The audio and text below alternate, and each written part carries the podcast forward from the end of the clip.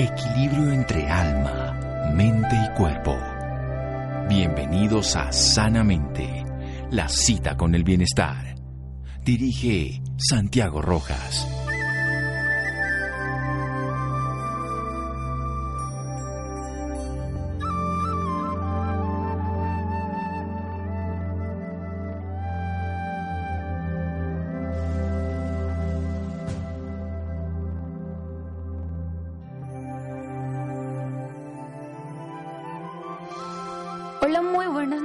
Todos nuestros oyentes. Soy Laura Ropero y como todos los viernes los estoy acompañando hoy para contarles sus historias de vida. En la noche de hoy hablaremos sobre la campaña que lanza la Corporación Colombiana de Síndrome de Down llamada Síndrome de AUP con el fin de darle un nuevo nombre con significado positivo a esta condición, modificando una palabra tan simple como Down que estigmatiza y genera una percepción negativa hacia las personas. Tatiana, Lisa, Juan José y Daniel son los protagonistas y testimonios de esta iniciativa. Y para hablarnos de su maravillosa historia y de esta campaña tan importante, en la noche de hoy nos acompaña Juan José Castro Tobón. Él es caleño, tiene 29 años y es presentador de televisión. También es locutor de radio en Conexión Remota TV. Ha sido ganador del premio a Mejor Presentador Regional en los premios al talento y la moda vallecaucana. También es amante de la natación, medallista paralímpico y actualmente practica el porrismo y se prepara para competencias internacionales. Su seguridad sobresale ante las cámaras.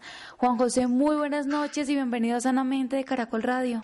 Eh, hola, ¿cómo están? Eh, como lo acabaron de mencionar, eh, yo soy Juan José Castro Tobón y estoy muy atento a lo que me vayan a, a preguntar.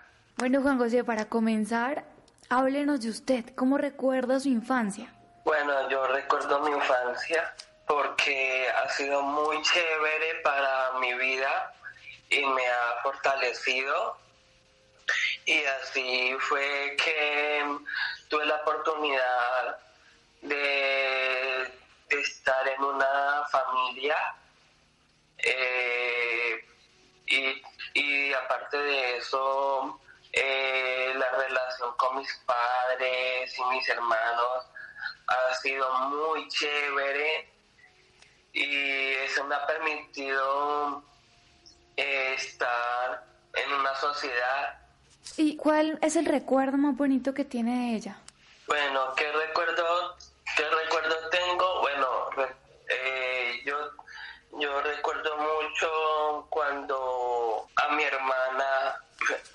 mucho a mi hermana porque ella tuvo la oportunidad de hacer partícipe en mis, en mis terapias y el trabajo que, que recibíamos de la corporación. ¿Cómo recuerda usted los momentos en la escuela? ¿Cómo era eh, su relación con sus compañeros de clase? ¿Cómo era todo esto? Eh, bueno, yo, bueno, yo, yo recuerdo mucho cuando yo estaba en los colegios, eh, estudiando y preparándome para la vida.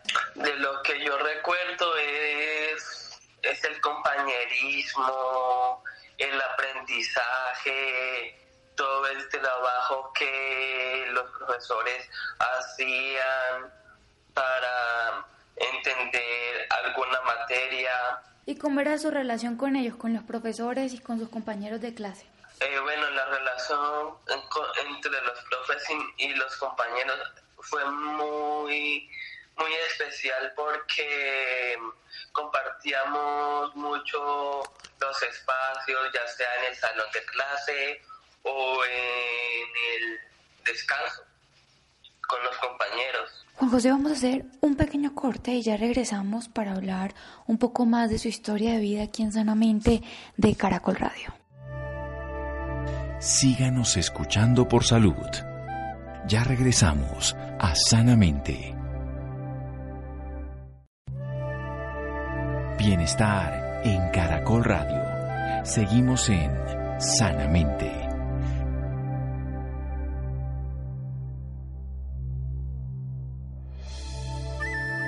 Continuamos en Sanamente de Caracol Radio hablando sobre la historia de vida de Juan José Castro. Juan José, tengo entendido que usted decidió estudiar comunicación social. ¿Por qué se inclinó por esta carrera? Bueno, ¿por qué me incliné por esta carrera? Porque, bueno, como te lo bueno, te voy a comentar, eh, bueno, yo desde hace unos años atrás, eh, nosotros teníamos el programa de exploradores de ciudad en donde nosotros nos presentábamos notas y así sucesivamente eh, yo veía que evolucionaba y a medida que yo iba avanzando y yo me tomé el espacio para ver los programas y decía, ven, eh, yo podía eh, ser comunicador y ahí fue que empezó la parte de la trayectoria y, y ya después de eso eh, pude entrar a la mejor universidad que fue INSTEL, el Instituto Nacional de Telecomunicaciones. Super, ¿y cómo fue su experiencia en la universidad, Juan José?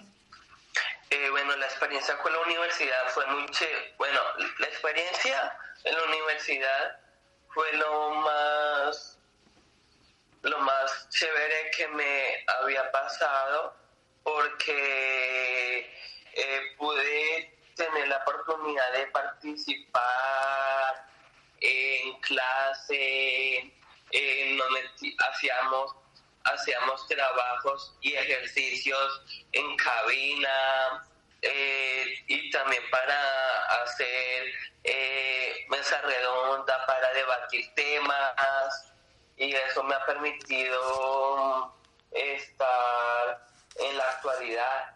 Y con los profes eh, ha sido muy muy grato porque me ha, pues porque primero me aportaban sus conocimientos y sus ideas de cómo trabajar y la dinámica que ellos hacían eh, los y, con, y precisamente con los compañeros de la universidad fue una experiencia inolvidable porque eh,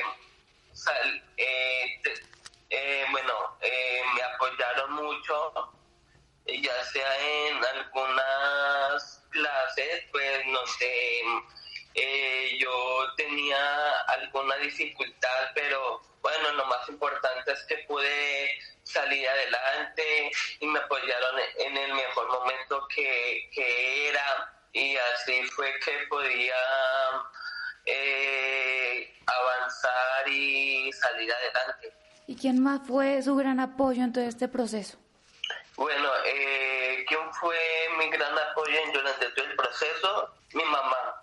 Mi mamá porque me daba todo su tiempo y su dedicación para, para trabajar conmigo y así para reforzar la eh, cualquier área de lo de cualquier área que, que a mí me dificultaba en ese caso en ese caso estamos hablando de lo que era la parte del inglés y me ayudó muchísimo. Como lo dije anteriormente, usted es presentador de televisión y locutor de radio. ¿Cómo llegó a este, al mundo de los medios? Bueno, ¿cómo llegué al mundo de los medios? Bueno, eh, yo, bueno, a ver cómo te lo había comentado. Eh, bueno, con el programa de exploradores de ciudad, pues empezó mis prácticas laborales y ya después, eh, ya después a nivel eh, profesional, eh, digamos, presentamos notas, eh, ya sea para televisión y ahora en esta temporada especial de lo que es el por lo de la por la pandemia por la pandemia entonces estamos presentando por medio de las redes sociales y ha sido muy chévere todo ese proceso. Bueno, también hablamos anteriormente sobre un premio que usted se ganó a, Mejor Presentador Regional en los premios Talento y Moda eh, Vallecaucana. Háblenos sobre todo este, sobre todo este tema. ¿Cómo fue la experiencia al, al ganarse este premio? Bueno, al ganar este premio, porque, eh, porque se, se, se, se demostraba todo el trabajo que como yo venía haciendo con conexión remota y pues eso me hizo ver con otros ojos de que sí se puede, de que nosotros somos capaces de lo que nosotros podemos dar. Claro que sí, muy, muy, muy cierto, Juan José. Y también me gustaría saber cómo se siente presentando, cómo se siente haciendo radio, haciendo televisión.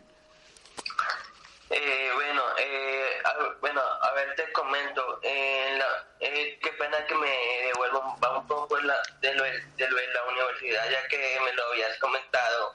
yo me gradué, ¿sí? Yo hice mi carrera de con énfasis en radio y presentación en televisión. Y pues bueno, ya para actualizarte. Ha sido muy, muy chévere todo lo que he vivido porque eso me permitió eh, avanzar, avanzar cada vez más. ¿Y cuánto tiempo llevo haciéndolo, Juan José? Eh, bueno, ha sido muy, bueno, eh, ha sido muy, o sea, fue, fue muchos éxitos y logros que he obtenido y ha sido muy chévere. Y bueno, ya que me acabaste de mencionar de lo del, de lo del premio, eh, es muy, me, me hizo desenvolverme muy bien, eh, ya sea en mi rol de presentador y, y presentador y, y de presentador y ha sido muy chévere todo este proceso. Juan José, vamos a hacer un pequeño corte y ya regresamos para hablar un poco más de su historia de vida aquí en Sanamente de Caracol Radio. Síganos escuchando por salud. Ya regresamos a Sanamente. Bienestar en Caracol Radio. Seguimos en Sanamente.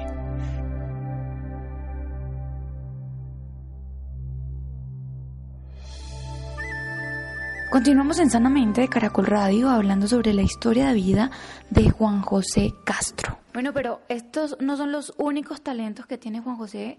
También tengo entendido, como le dije anteriormente, iniciando la entrevista hablamos que tiene mucho talento en los deportes. ¿Cuál es su deporte favorito? ¿Cuál es el que practica más?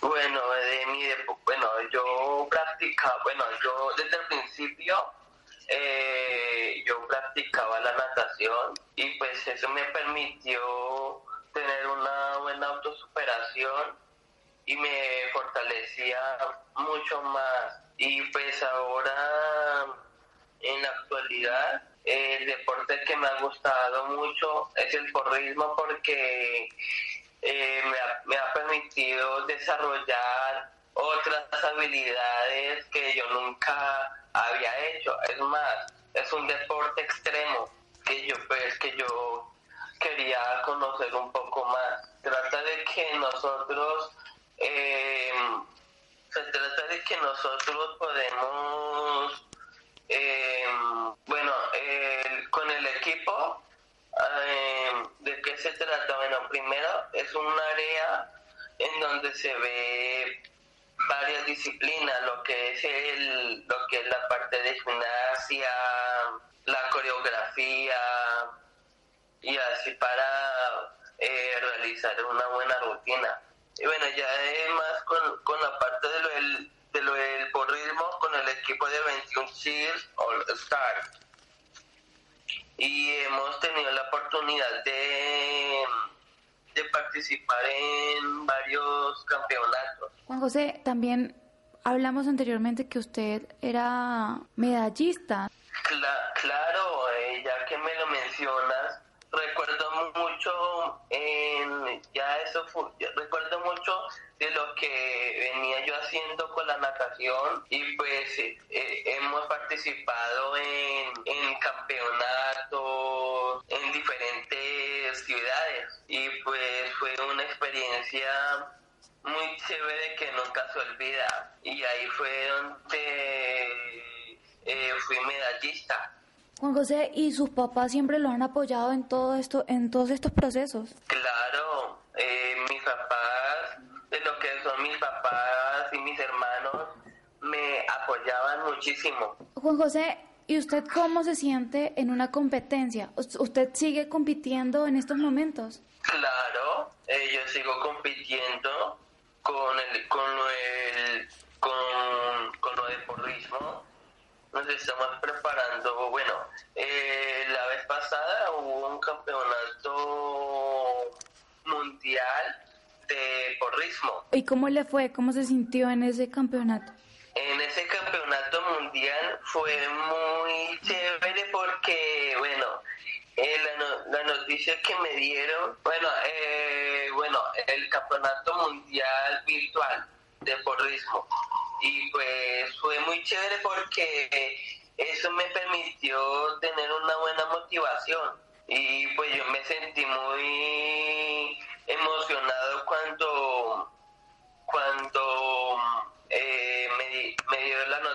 que yo fui eh, bueno, donde yo ocupé, donde yo ocupé el primer puesto de la categoría de habilidades especiales. ¿Y cómo fue ese momento, Juan José? ¿Cómo, se, cómo, cómo reaccionaron su familia? ¿Cómo reaccionó usted?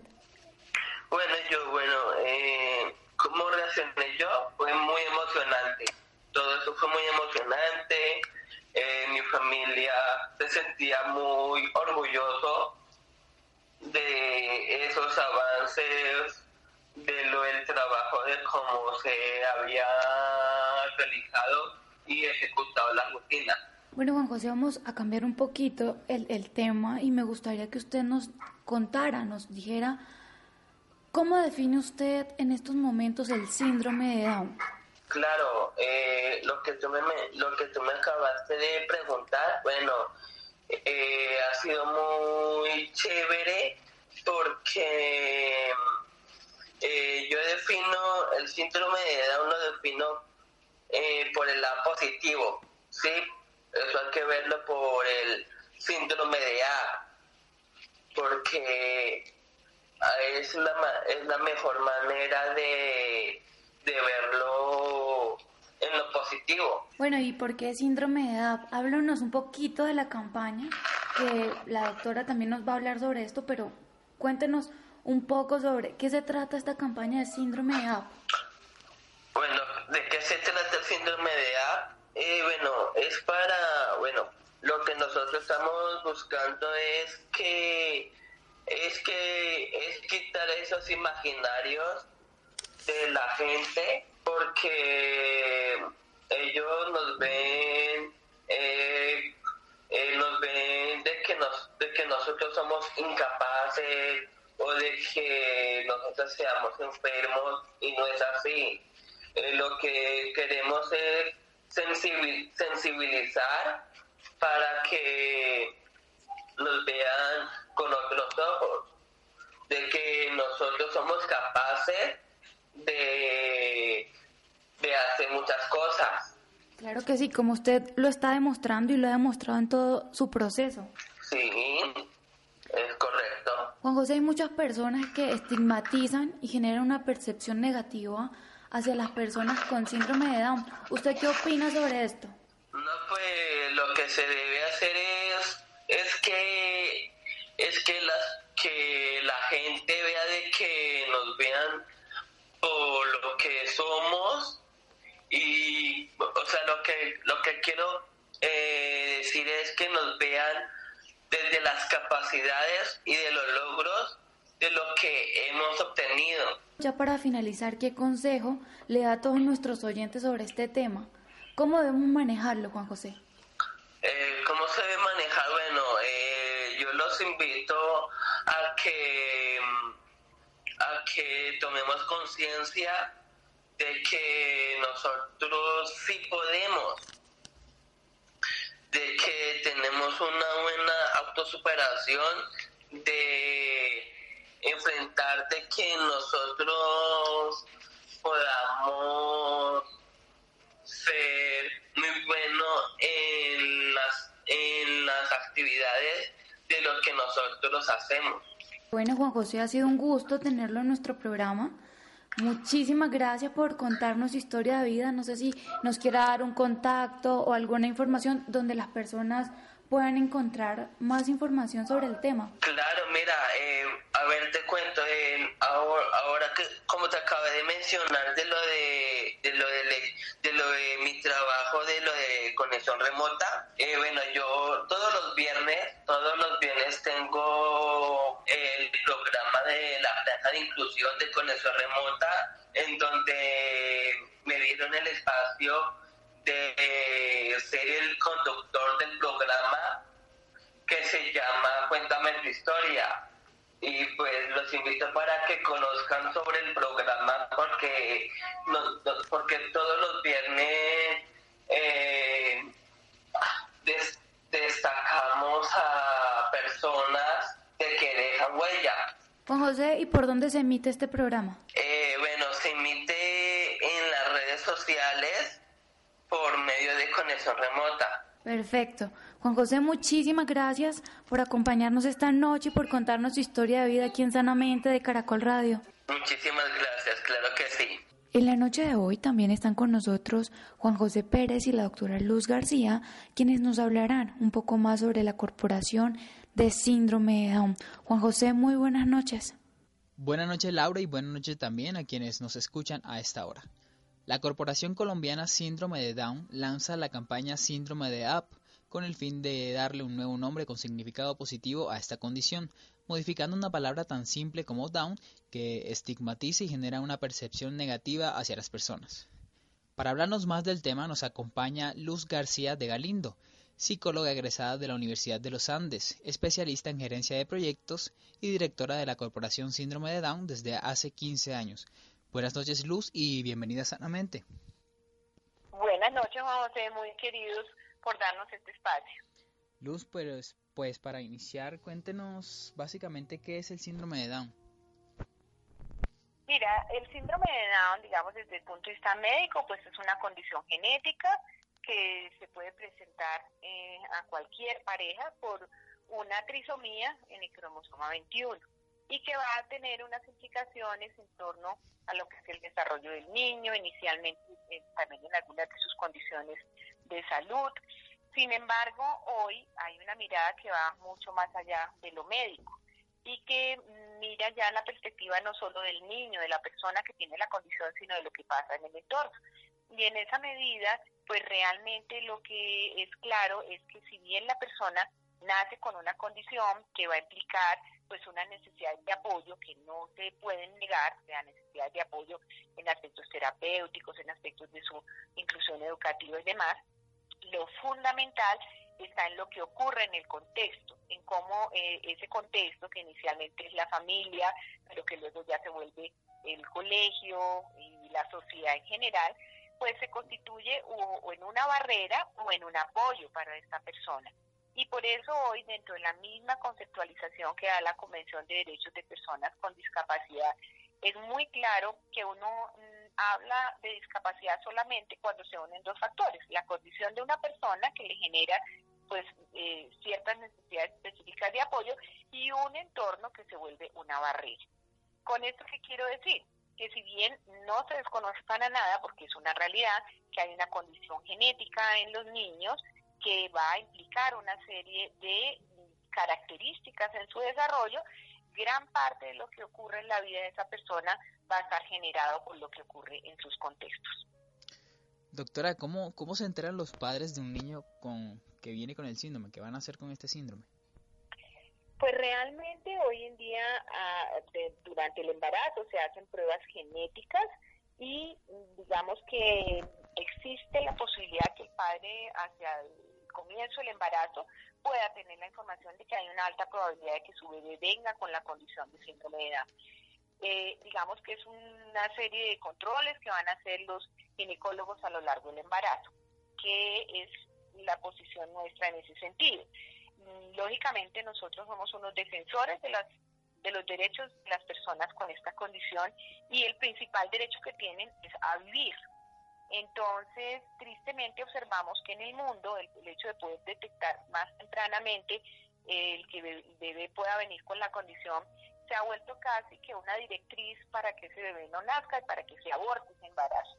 Por el contrario, nosotros lo que mostramos a una pareja que está en esa condición es que hoy en día las personas con síndrome de Down tienen una vida muy distinta a la que tenían hace muchos años. Son parte de los entornos naturales, son individuos que pueden producir un, o sea, tener una vida productiva, que pueden tener una vida afectiva y emocional, que van a los colegios regulares. Entonces, siempre que encontramos una pareja que está en esta situación, lo invitamos a que de pronto hable con otros papás que tienen hoy sus hijos con Down, a que conozcan sobre la vida de las personas hoy en día antes de tomar cualquier decisión en ese sentido y que se respete ese primer derecho a, a nacer. Vamos a hacer otro pequeño corte y ya regresamos hablando sobre esta bonita labor que cumple la corporación Síndrome de Down. Síganos escuchando por salud. Ya regresamos a Sanamente.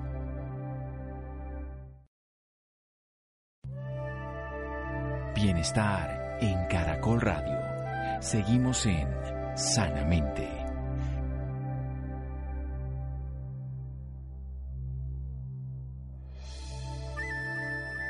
Continuamos en Sanamente de Caracol Radio hablando sobre la corporación Síndrome de Down y su campaña Síndrome de AUP. Doctora, usted nos comentaba hace un rato que este, que este síndrome pues básicamente es una alteración en los cromosomas, pero ¿Puede ser hereditario también? Hay una probabilidad de que, por ejemplo, si una persona con síndrome de Down eh, tiene un embarazo, sí tiene una mayor probabilidad de que su bebé nazca con síndrome de Down. También depende un poco del tipo de trisomía que se tenga, habría alguna posibilidad, pero es en la minoría de los casos en que eso pueda repetir en otro hermano. Eh, luego, digamos que hoy en día lo que se sabe es que si bien es una condición genética, que sí en una persona con Down tendría una mayor probabilidad de que se repita, pues también es una, lo que se llama un accidente genético, o sea que le puede pasar a cualquier pareja. Antes, por ejemplo, había una gran eh, eh, un gran temor de que fuera específico para mamás mayores de cierta edad, pero la realidad es que se presenta en parejas de cualquier edad, de cualquier estrato socioeconómico. Doctora, en fin. Claro que sí. Doctora, se sabe que eh, pues este síndrome no tiene cura, pero ¿qué deben hacer en caso de que el chico lo tenga? ¿Cómo son los tratamientos para ellos cuando nacen? ¿Cómo, cómo deben ser los cuidados de estas personas? Bueno, lo primero es entender que están haciendo un bebé, un bebé que se llama Carlos o se llama María o se llama Luisa, ¿cierto? O sea que más que darle importancia en ese momento a las condiciones, a ese bebé que llega. Por eso lo lindo de esos padres que durante su embarazo pueden tener un acompañamiento para prepararse a la llegada de ese bebé. No estamos diciendo con eso, porque sería ignorar la realidad, que sea fácil para una pareja saber que su bebé viene con la condición. Sabemos que es un momento difícil, sabemos que es un momento que requiere mucho apoyo, que de alguna manera frustra como las ilusiones que esos padres tenían de que su bebé viniera sin ninguna condición, pero también es claro que en la medida en que la familia se prepare, entienda que llegó un niño, un bebé a su hogar, eh, pues va a poder darle una mejor acogida a ese bebé. Y lo primero que ese bebé necesita es amor, más que tratamientos y más que otra serie de circunstancias, es ser aceptado por esa familia, ser amado por esa familia. Ahora, lógicamente, los primeros meses, incluso los primeros años, hay una serie de circunstancias de salud que tienen que ser atendidas, hay realmente la necesidad de que en el hospital se haga un diagnóstico de cuáles son las condiciones que trae ese bebé, muchos de ellos traen algunas situaciones cardíacas, entonces hay que atenderlas. Eh, a lo largo de su niñez, ellos pueden presentar circunstancias de salud, eh, por eso existe lo que se llama como el protocolo médico de síndrome de Down, que es un protocolo médico internacional para todas esas circunstancias de salud que es importante atender. Pero una vez que pasa todo ese proceso, pues la mayoría de los niños con síndrome de Down y jóvenes, pues son personas sanas, o sea, esas circunstancias de salud pasan. Luego vienen ya las necesidades terapéuticas, porque es claro que ellos van a tener un proceso de desarrollo más lento, entonces sí van a requerir ayuda de fisioterapia, fonoaudiología, terapia ocupacional, el trabajo, por ejemplo, de psicología, en el apoyo a los padres, a ese entorno familiar, en torno, por ejemplo, a lo que es el comportamiento del niño, es importante. Eh, pero, como digo, no suple lo más importante que es ese ambiente familiar. Y luego ya, que son todos estos aspectos los que trabaja corporación, tanto el apoyo a la familia como el apoyo terapéutico. Luego ya viene esa inclusión en la educación, en donde Corporación busca facilitar que ellos lleguen a los jardines regulares, regulares me refiero a jardines con otros niños que no tienen condición, y luego a los colegios también eh, regulares, y que ellos puedan tener los apoyos para que ese proceso de inclusión educativa se dé, porque tienen todo el derecho de estar en los colegios con compañeros sin la condición, pero lógicamente con los ajustes pertinentes. Después de pasar todo este proceso emocional, todo este aspecto terapéutico, todo este aspecto del de, eh, acompañamiento, la inclusión educativa, pues ya como cualquier joven van a necesitar, van a estar enfocadas a que se preparen para el ejercicio de una vida ocupacional y toda su vida emocional, que es muy importante. Doctora, muchas personas consideran que esta, que el síndrome de Down es una discapacidad y otras personas no denos usted, usted la respuesta específica a este dilema.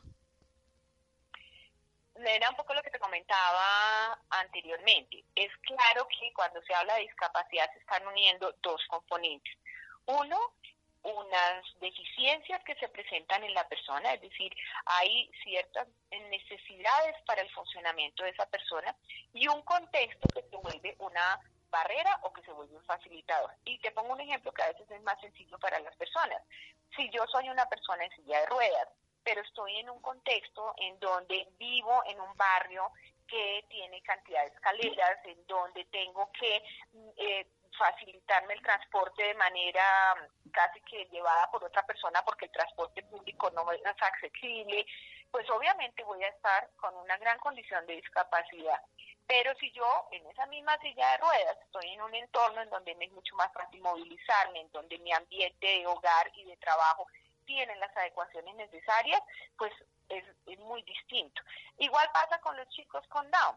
En la medida en que los entornos entienden sus necesidades y responden a ellas y se hacen ajustes, pues ellos van a tener una vida muy normalizada. Por el contrario, si no, pues van a tener cada vez mayor dificultad de desempeñarse eh, adecuadamente.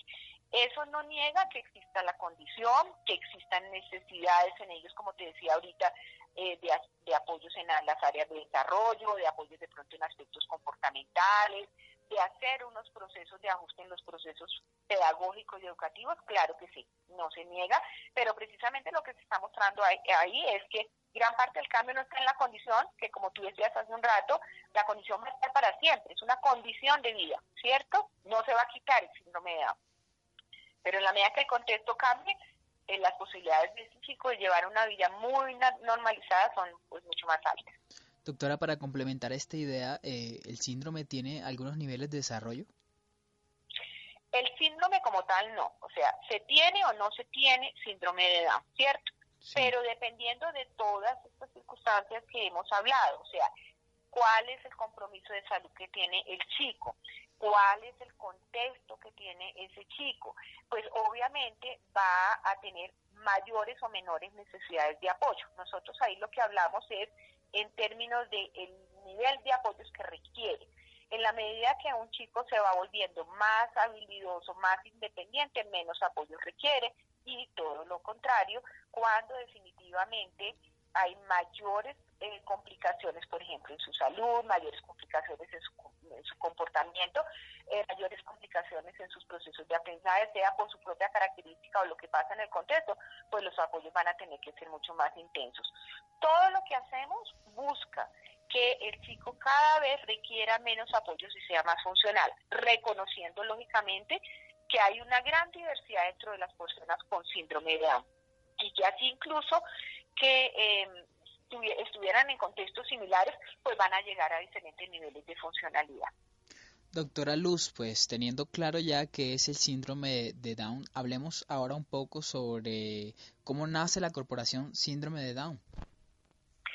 La corporación nace hace ya 32 años porque cinco padres de familia, cinco parejas que tenían sus eh, bebés en ese momento chiquitos, entre los 3 y los 5 años, sus hijos pequeños con Down, eh, consideraron que si ellos no hacían nada por sus hijos, pues nadie lo iba a hacer. Y ellos querían realmente luchar por unas mejores condiciones para sus hijos en, este mundo.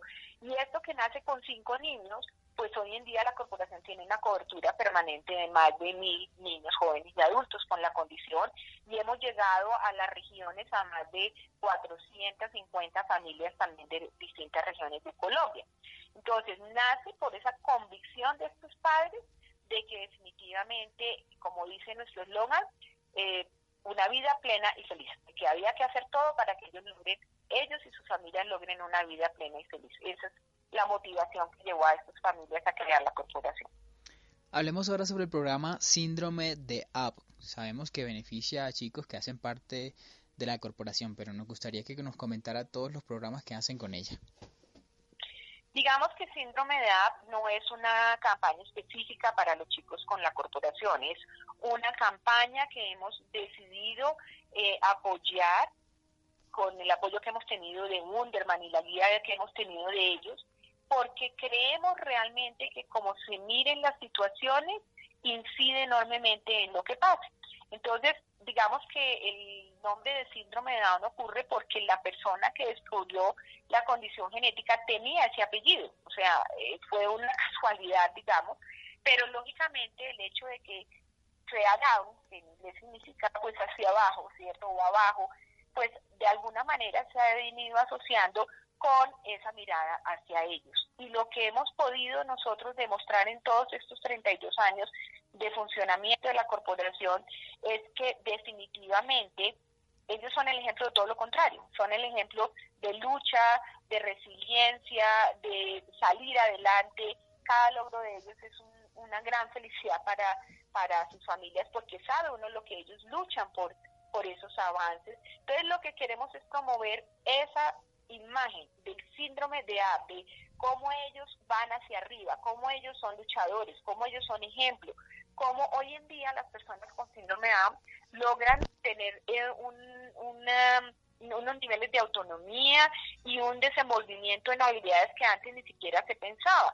En alguna ocasión yo escuchaba a alguien decir que las personas con síndrome de A empezaron a aprender a leer cuando a alguien se le ocurrió eh, cuestionar que no podían leer. Entonces eso pasa. O sea, cuando uno de entrada considera que las personas no pueden tener un nivel de desarrollo, no pueden lograr habilidades, pues seguramente eso es lo que va a pasar porque el contexto no les da las oportunidades. Pero las personas con síndrome de Down, que ahora es nuestra campaña del síndrome de AP, precisamente lo que nos están demostrando es todo lo contrario.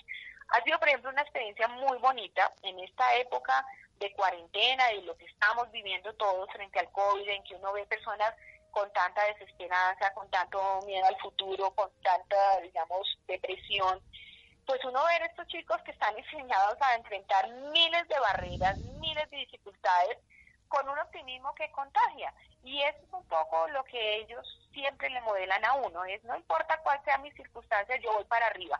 Y ese es el sentido de la campaña del síndrome de A. Eh, suponemos que usted conoce muchos casos, pero nos gustaría que nos comentara alguno en específico.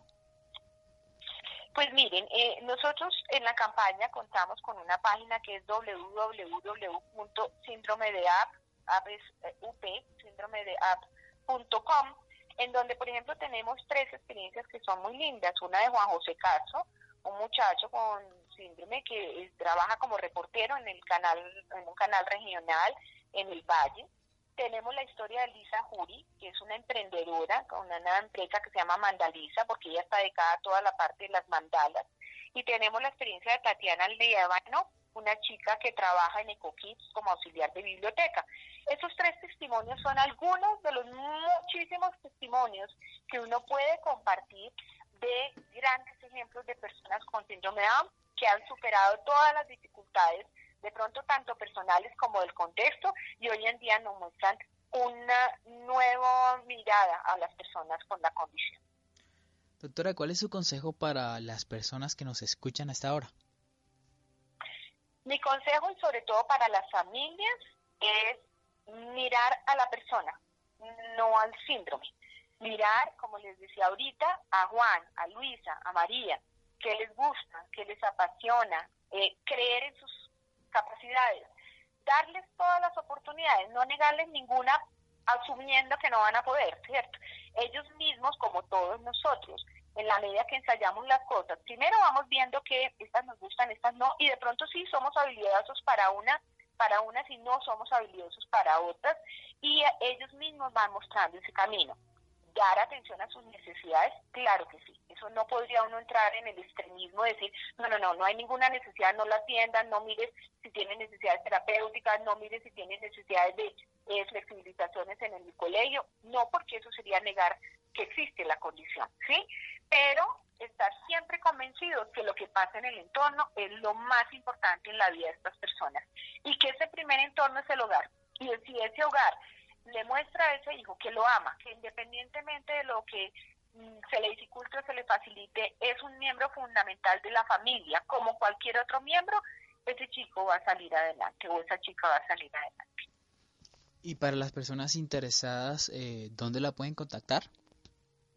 Eh, lo primero es la página de nuestra campaña www.síndromedeapp.com. Eh, allí directamente también las personas que quieran unirse y darle un apoyo económico a la corporación lo pueden hacer a través de esa página. Y en la campaña también nos va a llevar a la otra página permanente de la corporación que es www.corporacionsindromedeap.org.